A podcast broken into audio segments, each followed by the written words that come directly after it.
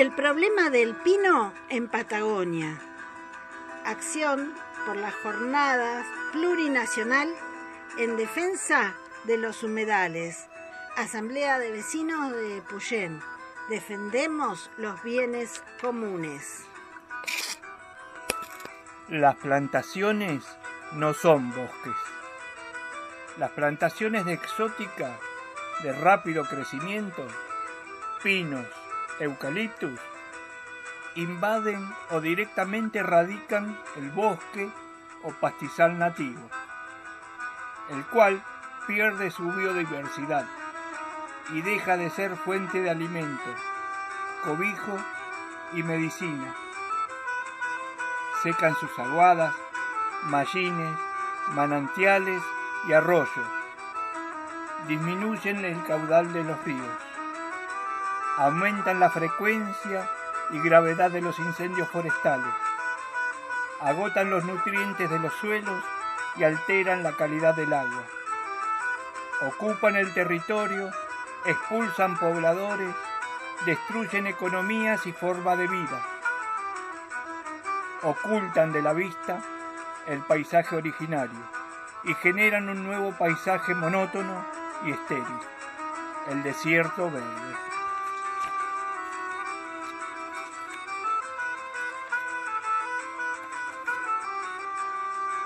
El gran flagelo que enfrentamos hoy es el de las forestales, que sin piedad arrasan la vida natural con sus plantaciones exóticas. En nuestra Mapu, miles de hectáreas de pino y eucaliptus que además de extinguir todo elemento, flora y fauna nativa, va irremediablemente secando los cursos de aguas más cercanos.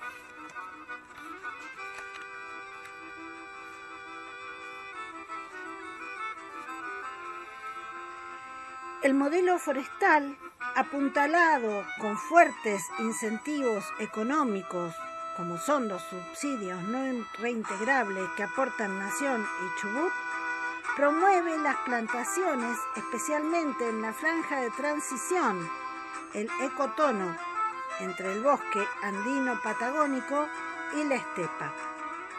Esta extensa franja norte-sur comprendida entre las isoyetas de 300 y 500 milímetros de precipitaciones anuales, alberga las tierras más productivas de la Patagonia. Sus mollines producen entre 100 y 20 veces más forraje que en la estepa. En algunos sitios se ha plantado pinos hasta el límite del bosque de lengas.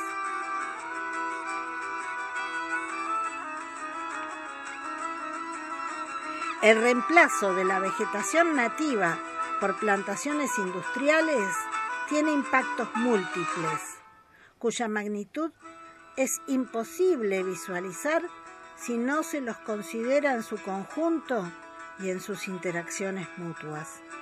En una especie de esquizofrenia institucional, ni la academia ni las diferentes reparticiones del Estado comunican entre sí para acordar metas cuyos efectos luego no haya que lamentar.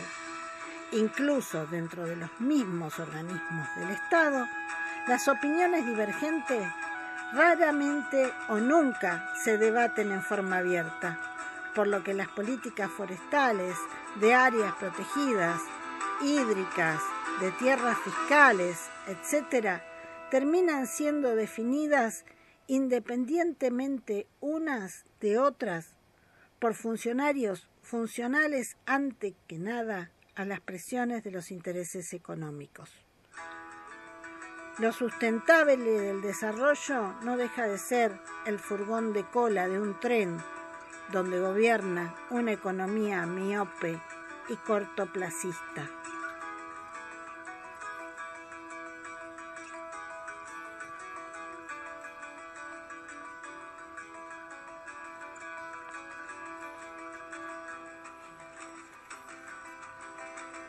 Es urgente detener las proliferaciones de pino fuera de control en muchos sectores.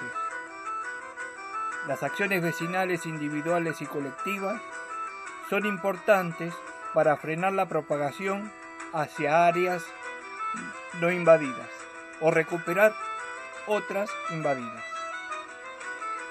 Es mucho de lo que podemos hacer. Las manos y un pequeño serrucho, como esos de podar frutales, sirven para dar cuenta de los ejemplares más pequeños.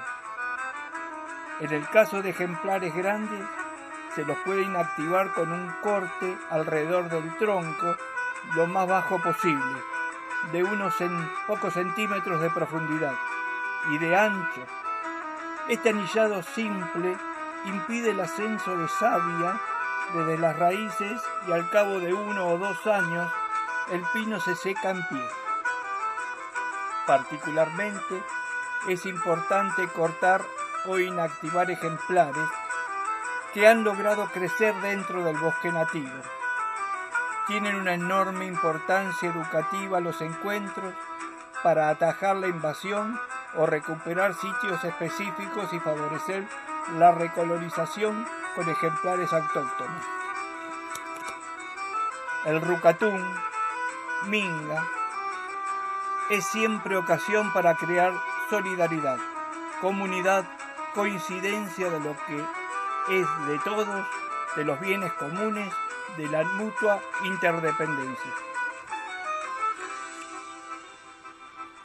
A veces, caminando por allí, nos quedamos sorprendidos y maravillados por la continuidad de alguna mancha de vegetación autóctona. Radales, maitenes, laura, cipreses, mires, palopiche, etc., en medio de tanto pino. ¿Quién sabe si por casualidad, por lo escarpado del terreno, o porque alguno le susurró al plantapinos, aquí no, todos podemos adoptar alguno de estos lugares ocultos y tomarlos a nuestro cuidado, arrancar invasores y disfrutar de sus dones, medicina, alimento, belleza, leña cuando están secos. Seguro un día nos encontraremos allí con algún, alguna cómplice en esta cuidadanía. Estas manchas de una enorme biodiversidad en comparación con la de las plantaciones, son pequeñas reservas de biosfera que están allí para recordarnos cómo era e incluso cuando llegue el día para recuperar todo el territorio.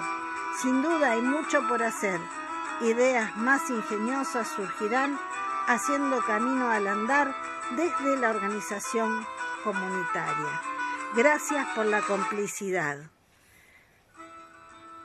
Hemos leído el material de Aguayala. Bienvenidos a Pinolandia, Agua, Pinos y Territorio.